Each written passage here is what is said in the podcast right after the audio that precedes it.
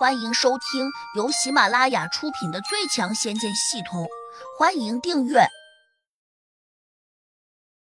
第七百六十一章，魔高一丈，找死！烟心真人冷笑了一声，手上动作不慢，刹那间，剑光劈到了魔头伸过来的手臂上，咔嚓，咔嚓，只听得两声脆响，魔头伸出去的五只手臂立时就断了两根。霎时，两道黑色的血液从他的断臂处直冲出来，整个大殿顿时充满了腥臊的气味。殿中众弟子立刻爆发出了兴奋的大叫声。烟心真人一年，马上来了信心，暗自冷笑：这种魔头也不是杀不了的。想到此，他赶紧又挥起了仙剑，飞身冲上去，舞得飞快。那魔头好像不知道退缩似的，不停的用手臂拍打下去，似乎想和烟心真人硬扛似的。擦擦擦，擦擦擦，随着一个个脆响声，魔头的手臂被斩落了一地。烟心真人大喜，越发来了精神，挥剑再次猛砍。但是很快，他就发现了一个令人惊骇的问题：那魔头的手臂好像越砍越多，怎么也砍不完。这是怎么回事？月心真人着急的喊叫起来：“掌门师姐，这魔头好像砍不死啊！他的手臂竟然会自己接回到他的身体上。”烟心真人终于反应过来，自己虽然当时砍断了魔头的手臂，但是他这些断臂却像掉在地上的蝌蚪一般，居然会自己去寻找母体，并且他们续接的速度非常快。月心真人刚刚才把他们砍下来，但在眨眼之间，这些断臂便又飞回到魔头的身体上了。他不免有点紧张，他心里还很清楚，虽然手上拿着仙剑，但由于刚刚得到不久。所以还没来得及参悟出仙剑的使用法门，因此这仙剑在他手上，除了锋利之外，甚至还不如普通的灵剑好用。毕竟他可以用灵剑来召唤法术，用着仙剑反倒不能祭出强大的法术来。烟心真人已经修炼到了渡劫期，本身的法力并不低，他今天过于倚重仙剑，却忘了对付魔头，法术比锋利剑刃的杀伤力应该更加明显。等到他几乎反应过来时，那个魔头已经发出了古怪的呼啸声。就在这一刻，又有两个黑影从地下冒了出来，竟又是两个形体怪异的魔头，且与先那个魔头形成了犄角之势，虎视眈眈的盯着飞燕门众人。这座殿堂非常大，这三个体型巨大，宛如三座小山的魔头立在当中，加上几十个飞燕门徒在场，竟也不显得丝毫拥挤。那些飞燕门徒眼前又冒出来两个魔头，顿时就吓坏了。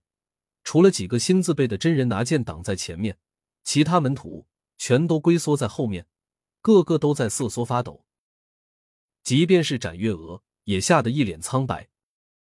毕竟刚才燕心真人拿着仙剑尚且对付不了一个魔头，眼下又来了两个，只怕他也挡不住了。燕心真人显然也看出来了。今日必定凶多吉少，但是他还是努力保持着镇定，大声喊叫：“大家别怕，赶快出剑，我们未必打不过他们。”门中弟子个个都紧张的拿着剑，身体却很诚实的颤抖着。嘎嘎哈哈，为首的那个魔头又开始仰头狂笑：“烟心真人，你连我都对付不了，还想对付我们三兄弟吗？”哈！我告诉你，我们老大还没有来，他要是来了，你们更跑不了。众人一听，不禁都倒吸了口冷气。月心真人微微发抖，紧张的对烟心真人说：“掌门师姐，如果他说的是真的，恐怕今日我们会死在这里了。”烟心真人咬了牙，冷道：“别听他的，他这是在吓唬我们，他根本就没什么老大。”大家振作起来，努力杀掉他们！为首那个魔头一听，立时又大笑起来。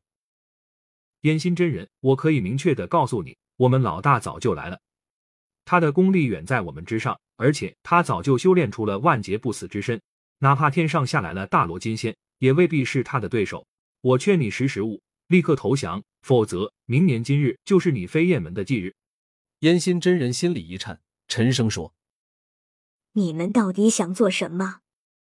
为首那魔头说：“本魔叫千臂黑魔，跟着老大过来，只想借跪地一用。待我们用完之后，就会离开。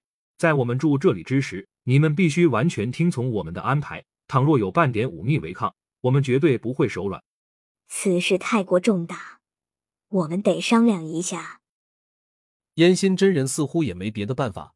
索性就玩了个缓兵之计，转头给月心真人递了个眼色，用神识问他应该怎么办。月心真人说：“刚才不是已经把信息传出去了吗？巡界仙使大人肯定会尽快赶过来，我们只需要不激怒这些魔头，再缓上一缓，待巡界大人赶过来，我们就会安全脱困。”烟心真人心里一宽，说：“看来也只好这样了。”他随即看向了千臂黑魔，说：“这位魔大人，既然你还有老大在背后坐镇，那不如先请他老人家出来一叙。”千臂黑魔嘿嘿的笑道：“也行，我这就给老大发消息。”说完，他挥了下手臂，一道如箭般的黑烟瞬间冲向了屋顶，竟直接透了出去，仿佛上面并没有遮挡似的。烟心真人看在眼里。不禁又心生忧伤，这魔头的法术十分古怪，自己多半难以对付。就算自己拼死一战，或许可以逃走，但这门中弟子，包括展月娥，只怕全都会葬身在这里。想到此，他心里万分着急，便只想着寻界仙使洛不凡能够尽快赶过来。